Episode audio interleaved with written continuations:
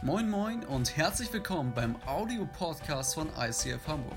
Hier gibt es lebensverändernde Predigten, starke Messages und aufbauende Impulse. Also bleibt dran und viel Spaß beim Anhören. Ich, ich liebe dich sehr. Doll. Punkt. Ah, nee. Ähm. Ah. Ich mal schauen, was, was sagt denn das Handy? Ah ja, das, das, das ist, das ist viel besser.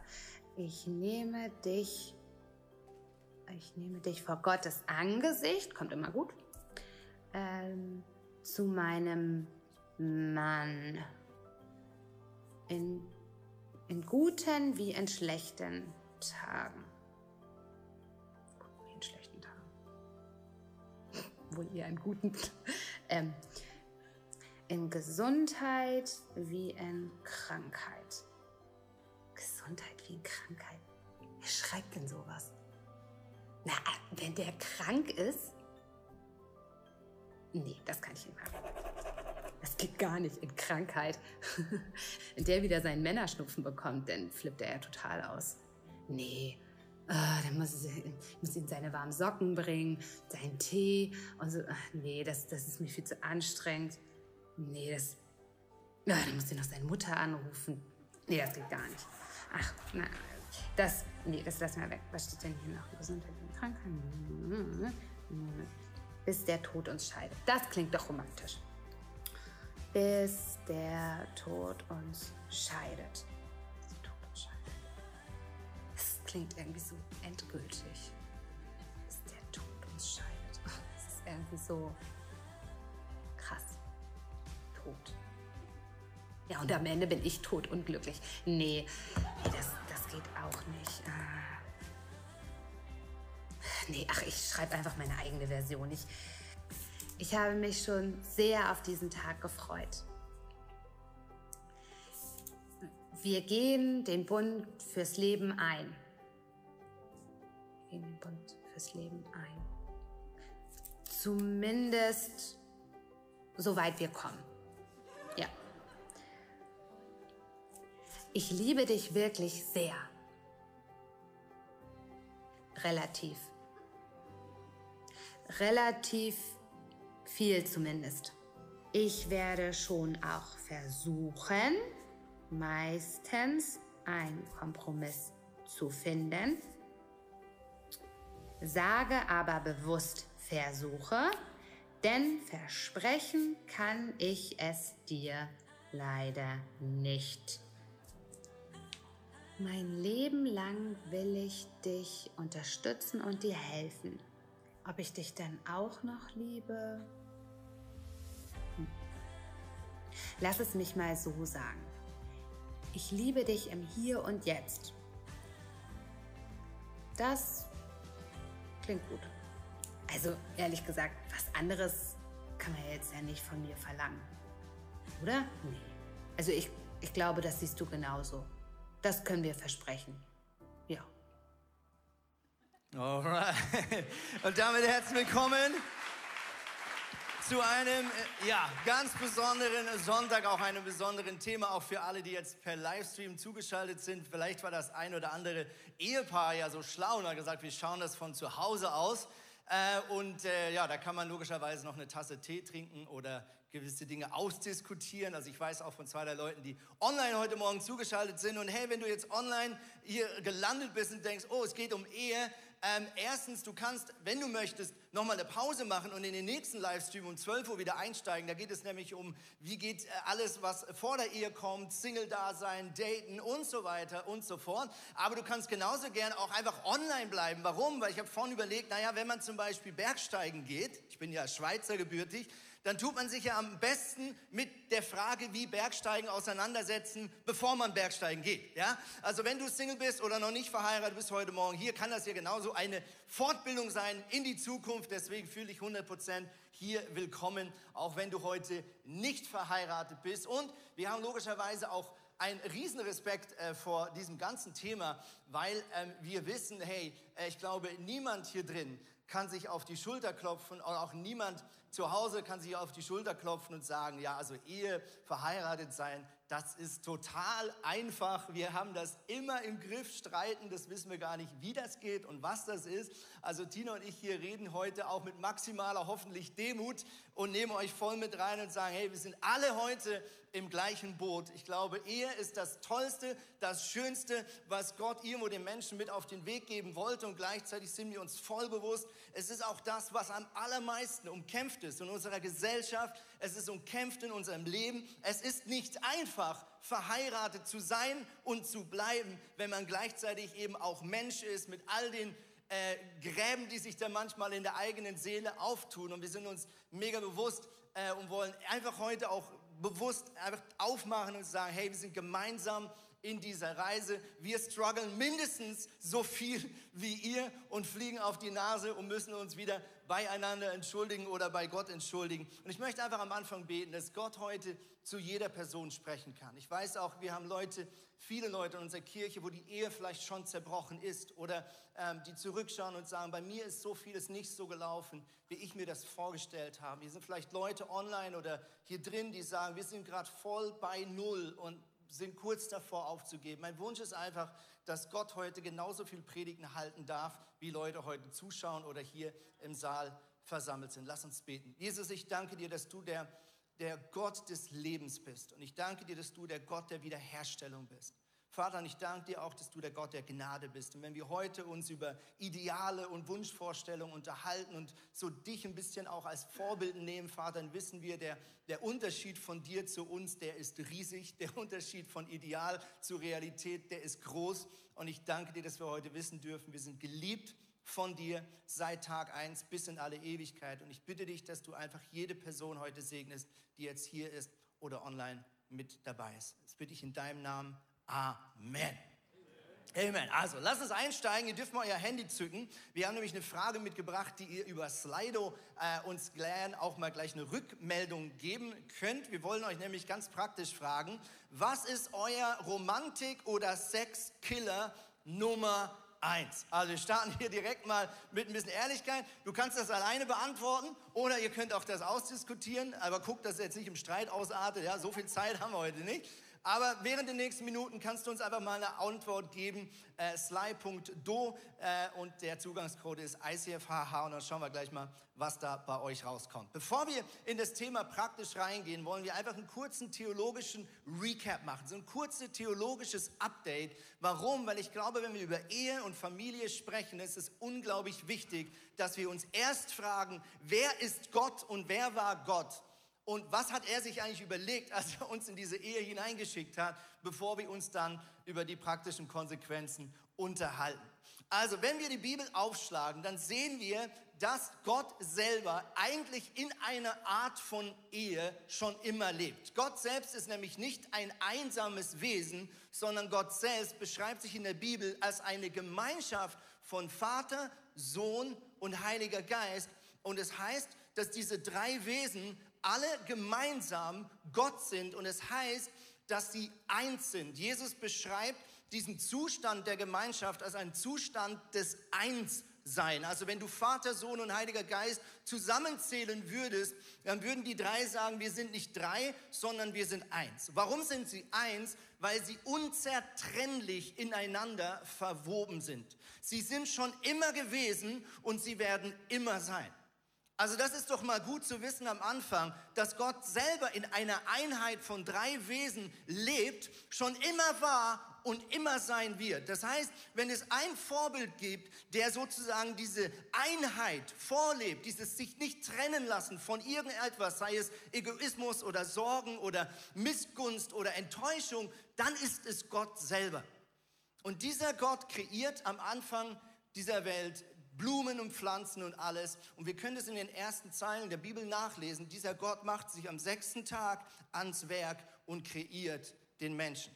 Und es ist wichtig, dass wir Details in dieser Geschichte wahrnehmen. Da heißt es nämlich, jetzt wollen, Achtung, wir den Menschen machen, unser Ebenbild, das uns ähnlich ist. Das ist einer der wenigen Punkte in der Bibel, wo Gott im Plural von sich selber spricht.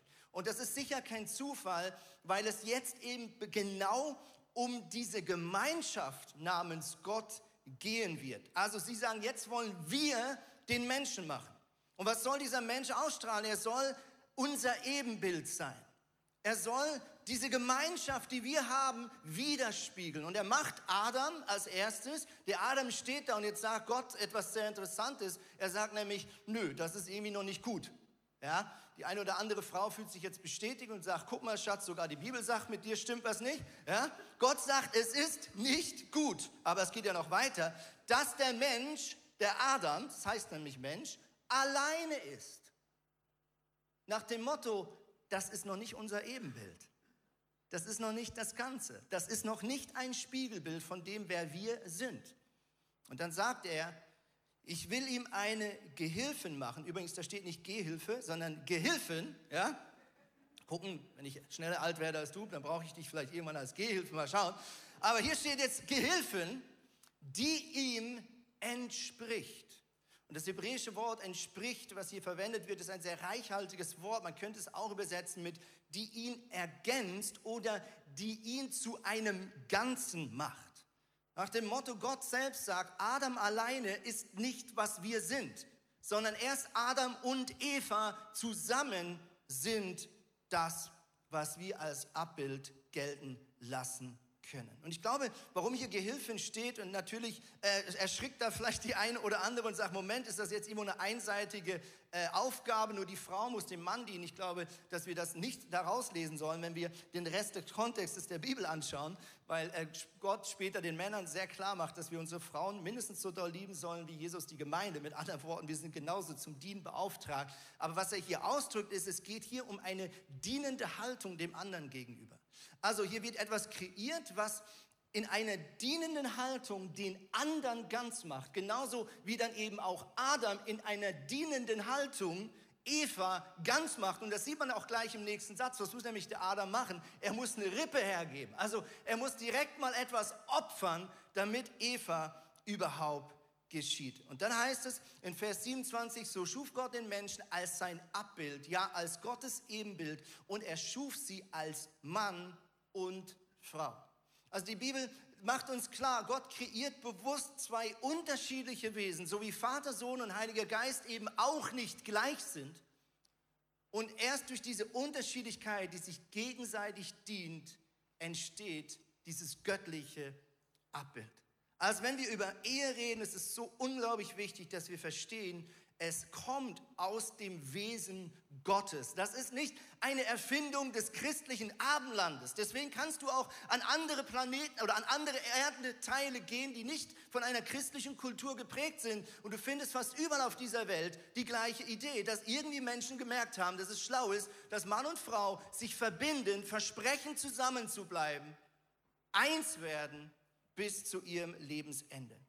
Dann heißt es in Vers 25, darum verlässt ein Mann seine Eltern und verbindet sich so eng mit seiner Frau, dass die beiden eins sind mit Leib und mit Seele. Mit Leib und mit Seele. Also hier wird schon auch eine sexuelle Dimension angesprochen, der sagt, hey, wir haben Mann und Frau kreiert, dass sie körperlich und seelisch, das gehört in der Bibel immer zusammen, das lässt sich nicht einfach so trennen, körperlich und seelisch eine Einheit werden.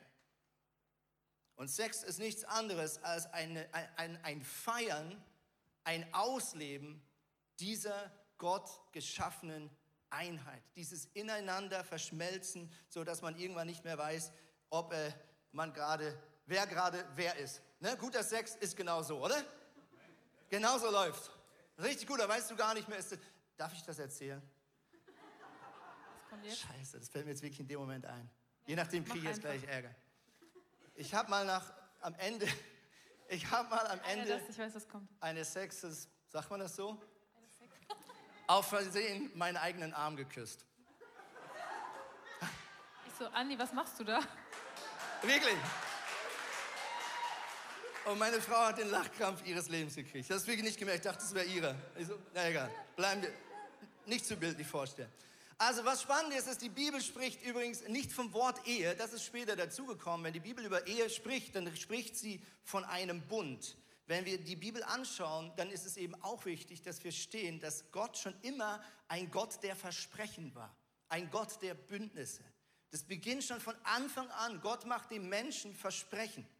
Ja, es gibt ein Bündnis mit Noah, ein Bündnis mit Abraham, ein Bündnis mit dem Volk Israel und so weiter und so fort. Und alle diese Bündnisse sind immer von zwei Dingen geprägt. Das erste ist Exklusivität. Gott sagt, ich Volk Israel rufe euch heraus, ihr seid meine Braut und ihr gehört nur mir. Ihr sollt keine anderen Götter slash Männer oder Frauen haben. Das ist das Bild. Ihr gehört exklusiv zu mir bis in alle Ewigkeit. Das zweite was eben auch diese Bündnisse prägt, ist, Gott hält sein Versprechen, unabhängig, was der Mensch damit tut. Gott sagt, ich Volk Israel werde euch treu sein, egal ob ihr mir immer treu seid oder nicht. Ich werde meine Versprechen einhalten. Ich bringe alles an den Tisch, was meine Aufgabe ist, egal ob ihr das auch auf die Kette kriegt oder nicht. Und ich glaube, dass Gott damit uns die perfekte Haltung von Ehe wieder vorlebt. Nämlich zu sagen, ich habe dir versprochen, dass ich dir treu bin, dich ehre, dich liebe, bis der Tod uns scheidet. Das bedeutet, ich werde das tun, unabhängig davon, ob du an diesem Tag das auch tun wirst. Ich werde dich lieben und dich ehren und dir dienen, egal ob das immer belohnt wird, ob das immer zurückgeliebt wird oder ob man manchmal vielleicht auch sagt, das ist jetzt gefühlt eher eine einseitige Geschichte. Es heißt über Gott folgendes 2. Mose 34, Vers 6. Ich bin der Herr, der barmherzige und gnädige Gott. Meine Geduld ist groß. Meine Liebe und Treue kennen kein Ende. Gott selbst sagt, ich bin der perfekte Ehemann, ich bin die perfekte Ehefrau. Deswegen lebe ich seit Ewigkeiten in einer Einheit von Vater, Sohn und Heiliger Geist. Warum? Weil meine Geduld riesig ist und meine Liebe und Treue kein Ende kennen. Also wir haben einen Gott in unserer Mitte, der uns das alles vorlebt. Tina, nimm uns mit in den ersten Punkt. Genau. Danke, Andi. Ja, ich dachte, wir schauen uns mal die Slido-Umfrage als erstes an, oder? Ist die da? Mal schauen, was ihr so geschrieben habt. Was ist euer Romantik- oder Sexkiller Nummer eins? Emotionale Distanz, stressiger Tag, Stress. Stress ist so das aller, ähm, ja, krasseste, oder? Die emotionale Distanz sogar. Oh, yes. mhm. Kinder im Haus anwesend, mhm. Kondome. Wenn es zu kalt ist im Zimmer, kann ich gut verstehen. Wenn eine andere Person da ist, mhm. Müdigkeit, Egoismus, ja, kennen wir alles. Andi, was ist eigentlich dein Sexkiller Nummer eins? Was ist dein Romantik? Ich sehe da gerade Hund im Zimmer. Hä? Hund im Zimmer, deine Hund im Zimmer. Nee, das wird bei uns nicht passieren. ich glaube, das will wir auch nicht machen. Ne? Äh, also bei uns, äh, ich glaube, mein, meine Romantikkiller ist, äh, ich mag es nicht, Tina, wenn du unterschiedliche Pyjama-Sachen anhast. Also ein Oberteil und ein Unterteil und das aus völlig zwei verschiedenen Zeitaltern, das mag ich nicht. Okay, das heißt, wenn ich mal keinen Sex will, ziehe ich mir einfach einen hässlichen Schlafanzug an. Okay, das ähm, bei mir ist es, glaube ich, ähm, Mundgeruch. Das heißt, wenn du dir die Zähne putzt, schönes Parfüm drauf machst, dann machst du alles richtig bei mir. Muss ich mir merken. naja, ist bei jedem was anderes, oder? Irgendwie, wir ticken alle unterschiedlich. Und äh, genau, gehen wir mal weiter in den Punkt. Als ich, äh, als Anni zu mir gesagt hat, Tina, wir beide reden bei der Love-Predigt. Also wir machen, wir bereiten das zusammen vor. Saß ich dann wirklich mit einem weißen Blatt Papier. Ich wusste, Andi ist in Amerika, hat nicht so viel Zeit, jetzt äh, ganz viel Gedanken sich zu machen. Dachte, ich fange schon mal an und saß dann und dachte, das ist ein so ein breit gefächertes Thema. Es ist wie ein Fass ohne Boden. Gott, wo soll ich denn jetzt hier anfangen? Was soll ich denn aufschreiben? Was ist das, was du heute auf dem Herzen hast? Und habe ich mir gedacht, okay, ich schlage jetzt einfach mal die Bibel auf und mache als allererstes Mal stille Zeit.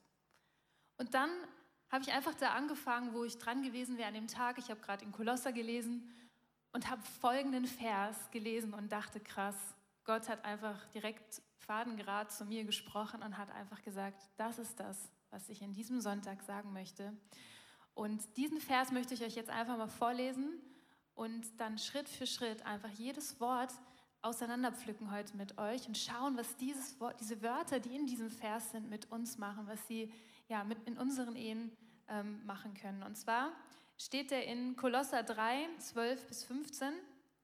Und da steht, so zieht nun an, als die Auserwählten Gottes, als die Heiligen und Geliebten, herzliches Erbarmen, Freundlichkeit, Demut, Sanftmut, Geduld und ertrage einer den anderen und vergebt euch untereinander. Wenn jemand Klage hat gegen den anderen, wie der Herr euch vergeben hat, so vergebt auch ihr. Über alles aber zieht an die Liebe, die da ist das Band der Vollkommenheit. Und der Friede Christi, zu dem ihr berufen seid, in einem Leibe regiere in eurem Herz und seid dankbar. Und als ich das gelesen habe, dachte ich wirklich so krass. Wenn wir das schaffen in unserer Ehe, alles so anzuwenden, das so anzuziehen und zu inhalieren wirklich, dann haben wir eigentlich gar keinen Grund mehr, eine schlechte Ehe zu haben, oder? Und was mir als allererstes aufgefallen ist, hier steht ja nicht, merkt euch gut, was ich hier schreibe, hört gut zu, sondern da steht wirklich, zieht es an. Also wie so ein Umhang, wie so ein Gewand, wie so ein Mantel sollen wir das anziehen. Und das letzte Kleidungsstück, als allerletztes, zum Abschluss von den ganzen Begriffen, die da stehen, sollen wir das Band der Liebe anziehen, das Band der Vollkommenheit. Das soll ganz am Schluss über uns drüber. Und das ist ja niemand anders eigentlich als Jesus, den wir da anziehen sollen, weil er ist Vollkommenheit. Er ist die reine Liebe. Und wahre Vollkommenheit bezeichnet einen Zustand, der sich nicht noch weiter verbessern lässt. Ein Zustand, der makellos ist und unübertrefflich. Und ich verstehe das so, dass das der Wunsch ist, den Jesus für uns hat, auch in unserer Ehe, dass wir wirklich eine glückliche Ehe haben, dass unsere Ehe vollkommen sein darf, dass wir da wirklich so einen Ort des Vertrauens haben, einen Ort, der gefüllt ist mit Liebe, der gefüllt ist mit all diesen Begriffen, die da stehen. Aber ich weiß nicht, wie es euch geht. Uns gelingt das nicht in unserer Ehe. Wir haben immer wieder Situationen, Momente, an manche Tage, wo wir einfach ja, die schönen Dinge, die eine Ehe sein sollten, eigentlich nicht erleben. Warum? Weil wir uns selber im Weg stehen, weil wir ja anstatt miteinander gegeneinander sind. Und verheiratet könnte ja verheiratet sein könnte so schön sein, aber oft ist es einfach nicht so. Und in der Schule lernt man viel, aber man lernt nicht, wie man eine glückliche Ehe leben kann. Und ich dachte mir, ich ziehe jetzt einfach mal einen ersten Begriff aus diesem Vers heraus, und zwar ist es der Begriff einander ertragen.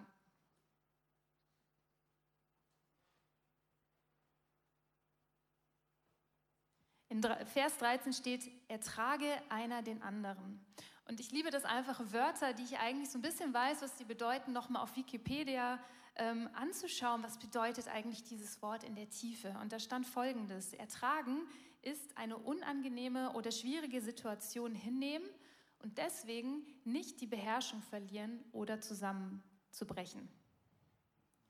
Und das ist doch etwas, wo uns nicht immer leicht fällt in der Ehe, oder? Also ich stoße da immer wieder an meine Grenzen oder ja, genau, ich wünsche es mir, aber schaffen tue ich es nicht. Ich wünsche mir das in der Erziehung mit meinen Kindern, dass ich da nicht die Beherrschung verliere und wünsche mir das irgendwie auch wirklich für meine Ehe, dass ich da einfach ja, wachsen kann und an der Hand von Jesus da weiter vorwärts komme. Ertrage einander, ertragt einander. Und das ist etwas, wo ja, wir Frauen vielleicht manchmal denken, wenn wir heiraten, ja, also mein Mann hat da noch so ein paar Schwächen und Fehler, aber mit der Zeit werde ich die dann ja dann schon ihm irgendwie abtrainieren. Und wir rechnen aber nicht damit, dass es vielleicht so ist, dass er diese Schwächen vielleicht sein Leben lang beibehalten wird. Und das ist dann etwas, wo wir dann aber erst nach einer Zeit merken und denken, ach, so ist das. Und ähm, ich möchte euch einfach eine Geschichte erzählen aus unserer Hochzeit, also von unserer Hochzeit. Und zwar, Andi hat damals in der Schweiz Theologie studiert, ich habe in Süddeutschland Musik studiert und wir wollten heiraten. Wir hatten eigentlich eine Beziehung, zwei Jahre auf Entfernung. Und meine Aufgabe war darum, so ein bisschen die Hochzeit mehr an dem Ort zu organisieren, wo ich herkomme, aus dem Ursprungsort, da wollten wir heiraten. Und ich habe dann gesagt, Andi, du organisierst die Hochzeitsreise unter anderem. Und er hat gesagt, ja klar, das mache ich. Und dann so zwei Tage vor unserer Hochzeit hat er dann gesagt, Tina, wir fahren jetzt nach Südfrankreich. Das, das ist der Ort, wo wir schon mal waren und wo halt uns angeboten haben, dass wir da ein Ferienhaus haben können, äh, Ferienwohnung haben können. Und wir, wir machen das dann so, also nach unserer Hochzeitsnacht kommen dann meine Eltern uns abholen am Hotel und wir fahren dann sieben Stunden wieder in die Schweiz und von da aus fahren wir dann alleine nach Südfrankreich. Und das war so ein Moment, wo ich gemerkt habe, oh krass, wir ticken echt unterschiedlich. So, ich habe mir das so unromantisch vorgestellt, unsere erste Hochzeitsnacht und am nächsten Mal, na, Andi und Tina, wie war denn so die erste Hochzeitsnacht? Wir sitzen da so hinten im Auto und tuckern dann so sieben Stunden in die Schweiz und ich habe dann zu Andi gesagt, das geht gar nicht. Und ähm, habe dann so gemerkt, ja, dass, dass ich das irgendwie, dass wir da unterschiedlich ticken. Andi hat es irgendwie gar nicht gestresst, ne? So bei der Vorstellung. Genau. Und äh, genau. Und dann ähm, haben wir aber nach der Hochzeit hat Andi dann gesagt, hat das Geld gezählt, was wir so geschenkt bekommen haben und gesagt, Schatz, weißt du, wir machen jetzt Folgendes. Wir fliegen einfach last minute irgendwo hin. Wir fliegen einfach nach Fuerteventura. Und ich so, okay. Und da habe ich dann gemerkt, krass, mein Mann ist total abenteuerlustig und mit dem kann man Pferde stehlen und habe gemerkt, das finde ich wieder ziemlich cool an ihm und habe so gemerkt, ja, wir sind einfach unterschiedlich und genau. Yes, ich glaube, die Geschichte illustriert ganz gut, was wir hier in der nächsten ähm, bei dem nächsten Wort hier mal kurz mitgebracht haben. Ich glaube nämlich, dass wenn wir uns so verlieben ineinander, dann feiern wir ja meistens hier so die Stärken, ja? Du denkst, oh, ist der romantisch oder ist der spontan oder ist die, hat die krass, äh, die hat alles im Griff, die ist mir so toll organisiert. Man verliebt sich ja meistens auch so ein bisschen in das, wo man vielleicht selbst ein bisschen zu wenig bekommen hat und dann denkt, oh, sie wird mich ergänzen oder er wird mich ergänzen, ja? Und das feiern wir und das verlieben wir uns und wir äh, denken dann, das äh, gibt nur das, aber was wir immer vergessen, jede Medaille hat ja zwei Seiten, richtig? Und zu jedem Stärkenpaket gehört eben auch eine gewisse Konstellation vielleicht von Nachteilen oder von Schwächen. Ich rede jetzt nicht von Sünde, ganz wichtig, nicht, dass wir das jetzt durcheinander bringen, sondern ich sag mal so, wenn du zum Beispiel mega feierst, dass deine Partnerin äh, total kreativ ist, total künstlerisch, ja, und du bist selber vielleicht nicht so kreativ, dann ist das mega schön, aber es ist dann irgendwie halt unfair, wenn wir uns danach beschweren und sagen, naja, also kreativ ist zwar gut, aber ich merke jetzt, das heißt ja manchmal, dass du auch vielleicht nicht so gut organisiert bist oder dass du ständig an unserem Haus irgendwas ändern willst und eigentlich will ich, dass mein Sessel immer da steht und jetzt plötzlich steht er da drüben, ja, oder andersrum, du hast einen Partner, der ist super strukturiert. Ja?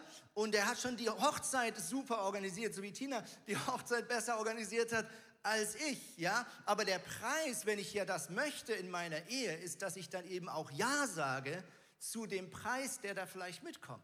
Dass meine Frau sagt, ich möchte ein bisschen früher planen, was wir am Wochenende machen. Und mich stresst es, wenn wir noch nicht wissen im Mai, wie wir unsere Sommerferien verbringen werden und so weiter und so fort. Und ich glaube, es ist einfach mega wichtig, dass wir Ja sagen, auch zu den Nachteilen, die ein gewisses Stärkepotenzial oder Stärkepaket ähm, beinhaltet. Dass wir eben sagen, ja, ich bin bereit, dann eben auch die Nachteile in Kauf zu nehmen und fange nicht an, das weg zu erziehen. Das nächste Wort, was wir aufgreifen wollen und die nächsten äh, Minuten hoffe ich, also schwimme ich eigentlich von Anfang an in Fettnäpfchen. Ähm, ich probiere es gar doch, ich gebe mir Mühe, aber ich habe Respekt vor den nächsten Minuten. Wir wagen uns hier mit dem Stichwort Erbarmen an eine Bibelstelle, mit der wurde schon so viel Mist gebaut, äh, dass es ja, viele Pastoren vielleicht einfach einen Bogen drum machen würden. Aber das wollen wir nicht, sondern ich glaube, wenn, dann müssen wir einfach rausfinden, wie wir diese Bibelstelle besser verstehen können. Und zwar wollen wir das Wort Erbarmen benutzen, um so ein bisschen über die Frage zu reden, wie geht man eigentlich damit um, wenn die eine Person, egal ob Mann oder Frau, Sex will und die andere Person, egal ob Mann oder Frau, vielleicht nicht so viel oder eben jetzt nicht gerade Sex möchte. Also, es gibt ja eine Bibelstelle, die oft zitiert wird und die steht in 1. Korinther 7, 3 bis 5. Da schreibt der Apostel Paulus, der Mann soll seine Frau nicht vernachlässigen und die Frau soll sich ihrem Mann nicht entziehen, denn weder die Frau noch der Mann dürfen eigenmächtig über ihren Körper verfügen. Sie gehören einander. Keiner soll sich dem Ehepartner verweigern, außer beide wollen eine Zeit lang verzichten, um für das Gebet frei zu sein. Erstens, es ist mega wichtig, wenn du jetzt denkst, diese Bibelstelle ist dazu da, dass du zu deiner Partnerin oder deinem Partner gehst und sagst, guck mal, der Apostel Paulus hat gesagt, du musst mit mir schlafen, dann hast du generell noch nicht ganz verstanden, wie man die Bibel im Alltag auslegt. Okay, also damit wurde schon sehr viel Mist gebaut. Damit wurde viel Druck gemacht.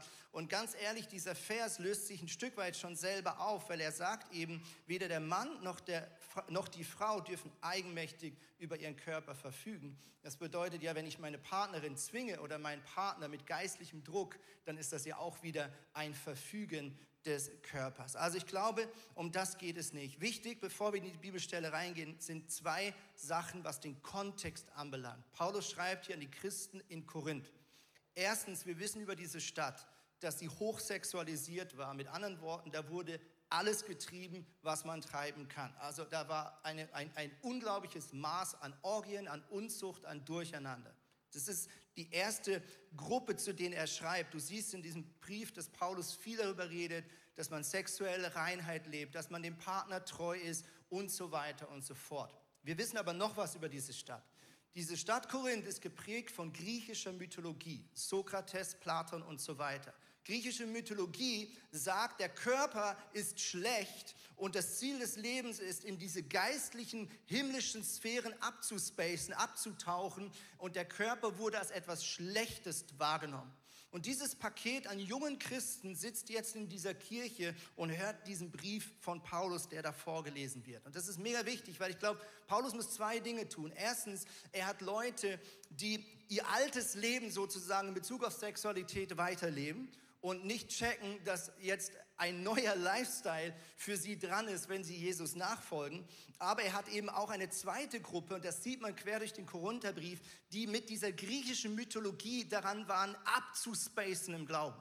Also die gesagt haben, Körper ist alles scheiße, lass uns nur noch fasten, lass uns nur noch in Zungen beten, lass uns nur noch in himmlischen Sphären abtauchen und die eine Feindlichkeit gegenüber dem eigenen Körper entwickelt haben. Warum? Weil sie vorgeprägt waren von dieser griechischen Denkweise und das in ihren Christsein hineingetragen haben. Und ihr seht das, wenn ihr selber den Brief liest. Paulus muss viel über diese zwei Themen reden. Und das ist, glaube ich, wichtig, weil um was es mir und uns, glaube ich, zum Schluss bei diesem Vers geht, ist, dass wir uns nicht irgendwo einen Druck machen, sondern dass wir das Anliegen verstehen. Paulus sagt, hey, ich wünsche mir für euch, liebe Christen in Korinth, dass ihr guten Sex habt. Und ich glaube, Gott, der ja Paulus motiviert hat, diese Zeilen zu schreiben, sagt, lasst nicht zu, auf Dauer nicht Sex zu haben. Schaut hin, wenn über eine längere Zeit ihr nicht mehr Sex oder nur noch sehr selten Sex habt. Warum? Weil es euch immer ein Feedback gibt, dass irgendwas in der Beziehung oder im Selbstbild oder in der Annahme des anderen oder auch körperlich, dass irgendwas im Argen ist. Sex ist für uns immer auch ein Feedback ein Qualitätsmerkmal unserer Beziehung. Und wir hatten gerade vor ein paar Monaten ein Gespräch, wo wir darüber geredet haben. Warum sind wir in letzter Zeit weniger oft zusammen in der Kiste, um es mal so auszudrücken? Und wir haben natürlich nicht über Sex reden müssen in den Minuten danach, sondern über Nähe, über Stress, über sich nicht verstanden fühlen. Und deswegen glaube ich, um was die Bibel hier geht, ist zu sagen, hey, wir wollen, die himmlische Welt will, dass ihr regelmäßig Sex habt. Warum? Weil ihr dazu geschaffen wurdet, weil es ein Geschenk ist und schaut hin, wenn ihr merkt, dass hier auf Dauer einer oder beide zu kurz kommen. Nächstes Stichwort, Tina. Der nächste Punkt ist Freundlichkeit.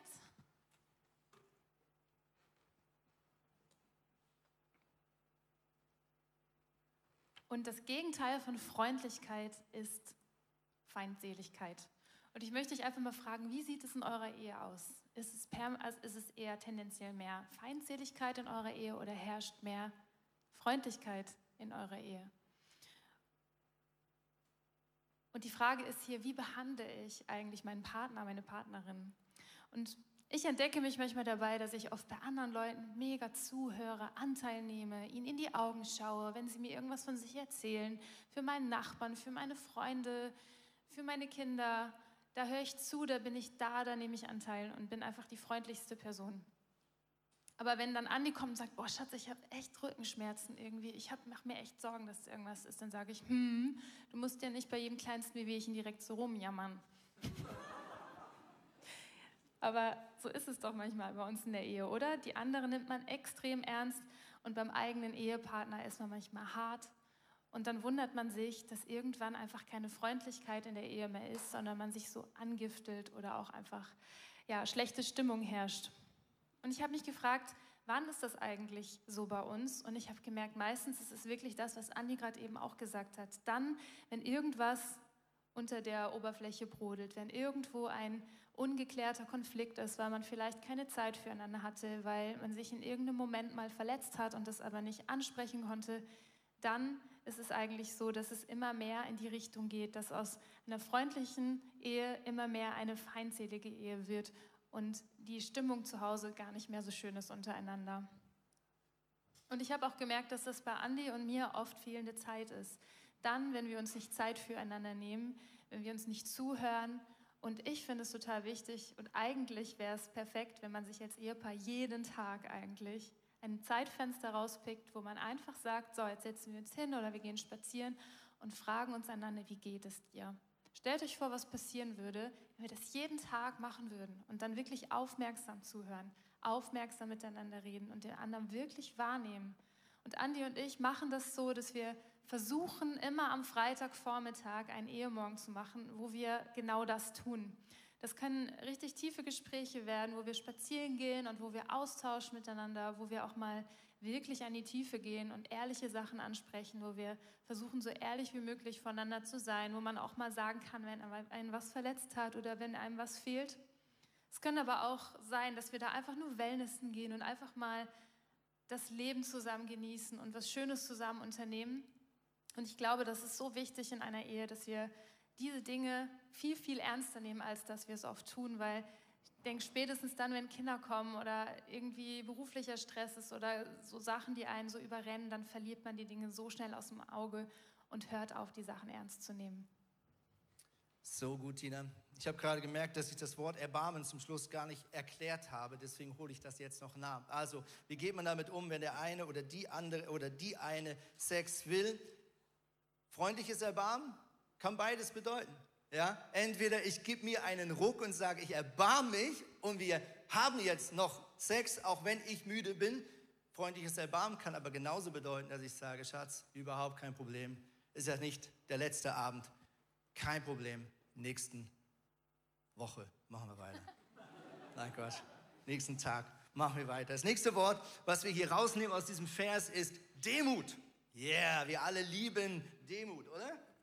Ich schreibe gerade ein Buch, die zehn demütigsten Männer und wie sie von mir lernen können. genau, such noch einen Verleger. Ich kriege nur Absagen, ich verstehe es nicht. Ganz komisch. Ist ja auch nur Männer dahin. wie bitte? Ist ja nur Männer gesagt. Ach so, ja, stimmt. Vielleicht, vielleicht ist das das Problem ja, in der jetzigen Zeit. Das stimmt. Was heißt Demut? Aus dem, äh, das Wort äh, kommt aus zwei Wörtern, nämlich Mut und Dienen, also Mut zu dienen.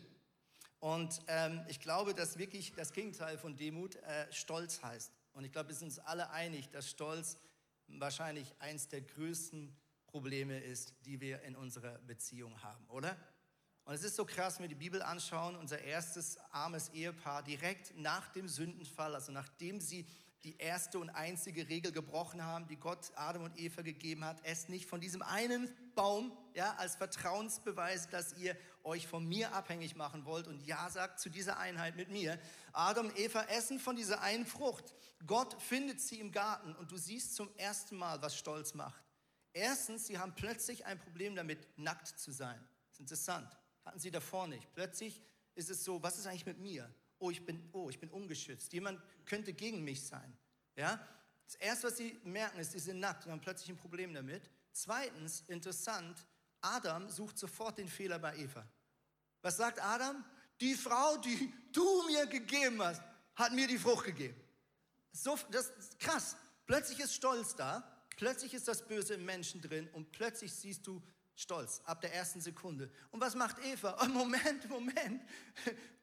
Die Schlange hat mir gesagt, ich soll davon essen. Also plötzlich redet man sich raus, man sucht den Fehler nicht mehr bei sich selber, sondern plötzlich ist sofort dieser Reflex da zu sagen, der andere ist schuld.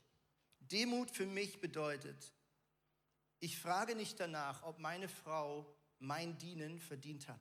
Ich frage nicht danach, ob mein Mann mein Dienen gerade verdient hat. Demut bedeutet, ich will einen Streit nicht gewinnen, sondern ich will ihn lösen.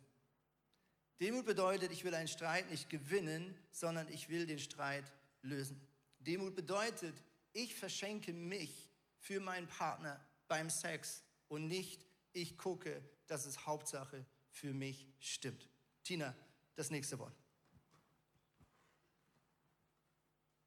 Das nächste Wort ist Sanftmut. Wenn man bei Wikipedia nachschaut, da steht da, Sanftmut bezeichnet eine milde, nachsichtige menschliche Wesensart und ist das Gegenteil von Jähzorn. Und eigentlich geht es bei dem Begriff ja ums ja, das darum eigentlich, dass man es schafft, sich selber beherrschen zu können. Also, dass man die Selbstbeherrschung nicht äh, verliert. Und ich weiß ziemlich genau, welche Knöpfe ich bei Andy drücken muss, damit er wütend wird. Und ich glaube, er weiß es ziemlich genau auch bei mir. Aber eigentlich sollte es ja so sein, dass wenn man mal was anspricht beim Partner oder bei seiner Partnerin, dass man keine Angst davor haben muss, wie die Reaktion ist. Warum? Weil die Person es geschafft hat, das in den Griff zu haben. Dass wenn man mal was anspricht, was man vielleicht auf dem Herzen hat, dass man weiß, die Person wird gut damit umgehen in der Partnerschaft und wird das gut handeln. Eine sanftmütige Person schafft es, den Zorn, der kurz davor ist, hochzukommen, bereits im Keim zu ersticken und dagegen anzukämpfen. Matthäus 11, 29 bis 30 sagt Jesus folgende Worte. Kommt her alle zu mir, die ihr mühselig und beladen seid. Ich will euch erquicken.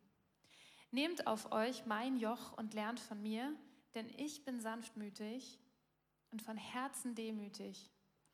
So werdet ihr Ruhe finden für eure Seelen. Denn mein Joch ist sanft und meine Last ist leicht. Ich merke oft, dass Andi und ich dann überfordert mit Dingen sind und eher in die Richtung gehen, auch mal irgendwie unsere Emotionen freien Lauf zu lassen, wenn wir uns überfordert fühlen mit irgendetwas.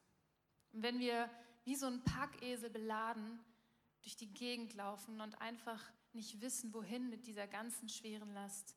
Und wenn sich das dann immer weiter summiert und summiert und summiert und dann macht es irgendwann Peng und wir schaffen es nicht mehr, uns zu beherrschen. Und ich glaube, gerade als Ehen, als Ehepaare ist das oft so, dass wir mit solchen Dingen stark konfrontiert werden, weil so viele Dinge vielleicht in unser Leben kommen, mit denen wir konfrontiert werden, wo wir die Verantwortung übernehmen müssen. Da sind Kinder, da ist ein Job, da sind vielleicht Konflikte mit den Eltern, da ist vielleicht Eifersucht im Spiel, da sind kleine Kinder zu Hause, da sind unaufgearbeitete Dinge oder Verletzungen aus der Vergangenheit. Und es gibt so viele Dinge, die uns so Sorgen machen oder belasten, aber Jesus sagt, dass wir diese Lasten und diese Sorgen und diese, diese Schwere, die wir da haben, ihm abgeben sollen und mit seiner leichten Last austauschen sollen. Und ich glaube, da ist es so wichtig. Ich merke das immer bei mir, wenn ich morgens schon in der Bibel lese und Jesus einfach diese Last einmal abgebe und sage, guck, eigentlich mir das und das gerade einfach alles viel zu viel was hast du heute Morgen für mich? Und er mir dann die Dinge sagt und gibt, die mich trösten für den Tag, die mir neue Hoffnung und neue Kraft geben, dann kann ich schon oft vorher, nicht immer, aber kann ich schon oft vorhersehen, dass ich an dem Tag wahrscheinlich eher weniger emotional werde und irgendwie doch mehr in diesen Frieden laufe, den Jesus mir in dem Moment gibt. Deswegen mache ich euch einfach Mut, geht mit eurer Last immer wieder, auch im Alltag zu Jesus. Sagt ihm, ihr könnt doch einfach mal fünf Minuten ins Schlafzimmer, Tür zu, einmal alles an Jesus abgeben, sagen, bitte hilf du mir. Ich glaube, es ist auch manchmal einfach dieser Schrei an Jesus, hilf du mir jetzt bitte, gib mir die Kraft, die ich jetzt brauche. Ich schaffe das gerade nicht alleine. Und ganz oft erlebe ich das, wie Jesus mir dann, mich dann wirklich nicht im Stich lässt, sondern mir wirklich hilft. Ja, yes, so gut. Und ich glaube, dass so wichtig ist, dass wir auch verstehen dürfen, dass wir uns Jesus gegenüber auch mal auskotzen dürfen. Ja? Ähm, ich merke so oft, dass es mir dann hilft, wenn ich vielleicht sauer bin auf Tina und ihr am liebsten irgendwas sagen möchte, was nicht wirklich konstruktiv ist, dass ich es viel besser einfach mal Gott sage, was ich gerade fühle und sage, diese Frau regt mich gerade so auf. Ich habe gerade hab so kein Verständnis. I don't get it. Und dann darfst du wissen, Gott gegenüber darfst du dich auskotzen. Weißt du warum?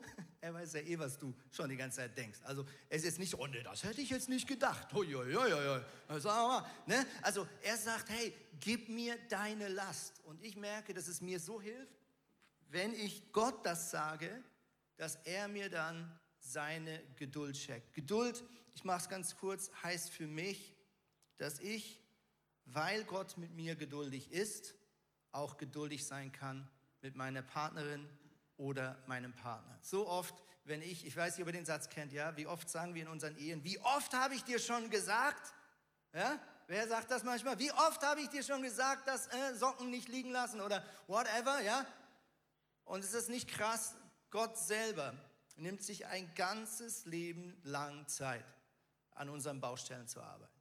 Und solange Gott mit mir geduldig ist, obwohl ich gewisse Dinge seit 20 Jahren Ehe nicht auf die Kette kriege, woher habe ich das Recht, jetzt anders mit meiner Partnerin oder meinem Partner umzugehen? Und der letzte Punkt, Tina. Der vorletzte. Vorletzte. Genau, der vorletzte Punkt ist vergeben.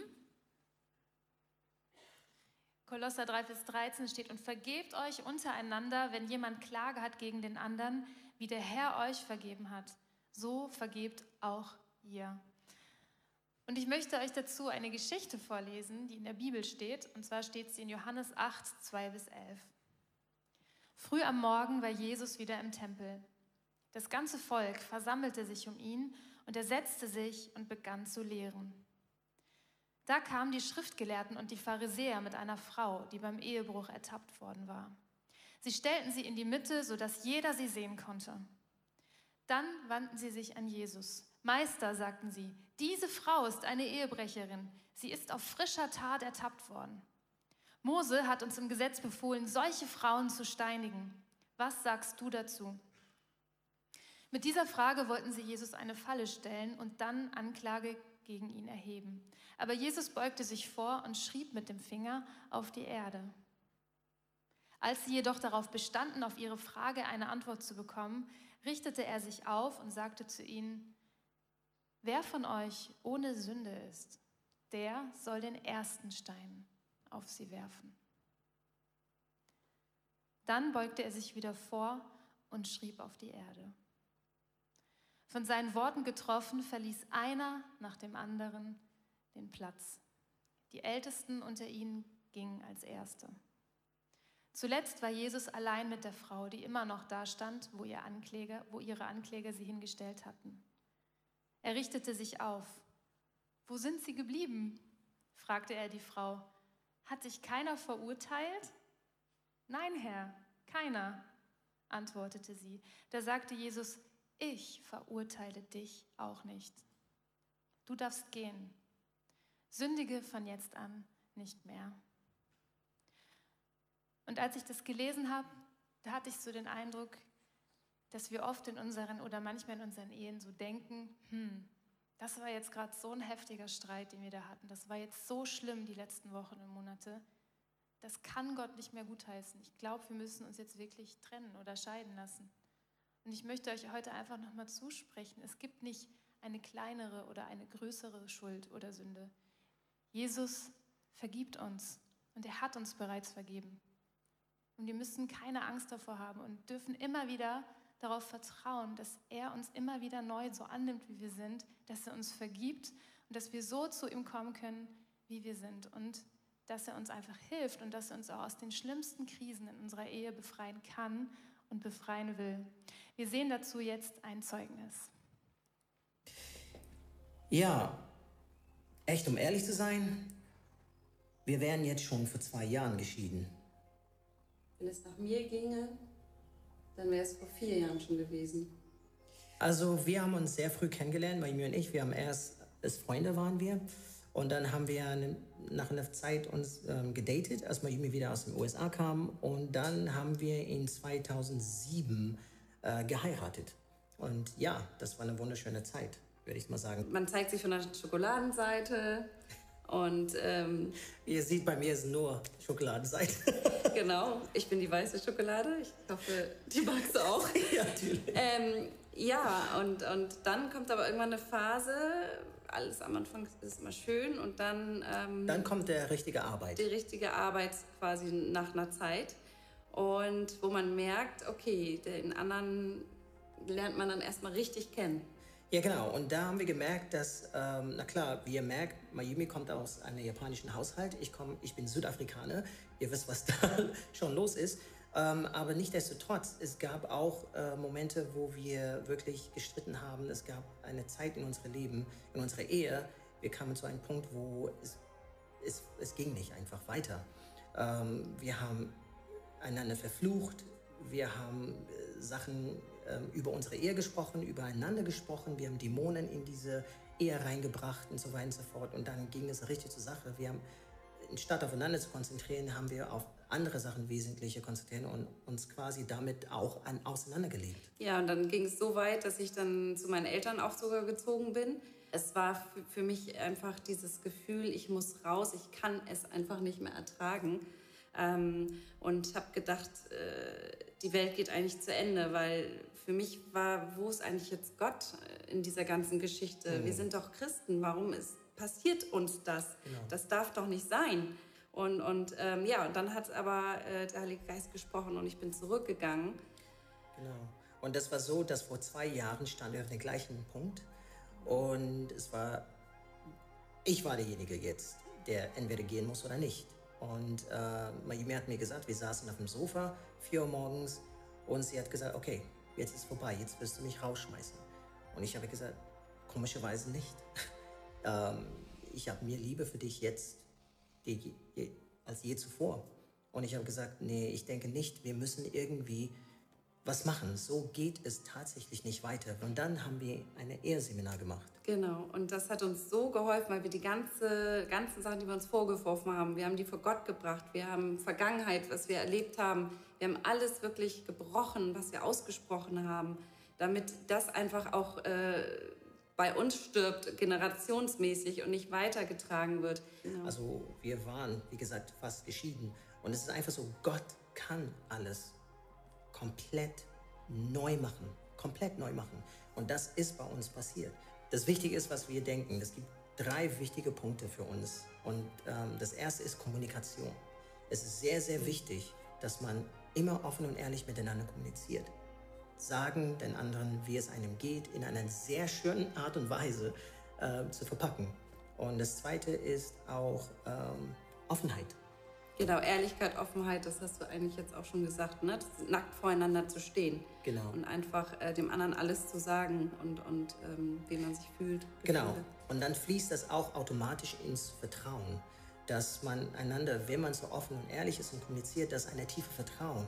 Und das muss man, es braucht Zeit. Ja, es braucht Zeit, aber trotzdem dieses Vertrauen, wenn es nicht gegenseitig da ist, ist da keine Möglichkeit in einer Beziehung wieder aufzubauen. Und ich kann euch nur ermutigen, das ist möglich. Wir sind lebende Beispiele. Genau. Das ist möglich durch Gottes Hilfe. Gebt nicht auf. Genau. Es gibt äh, immer eine Lösung mit Gott zusammen. So genial. Vielen Dank, Mayumi und George.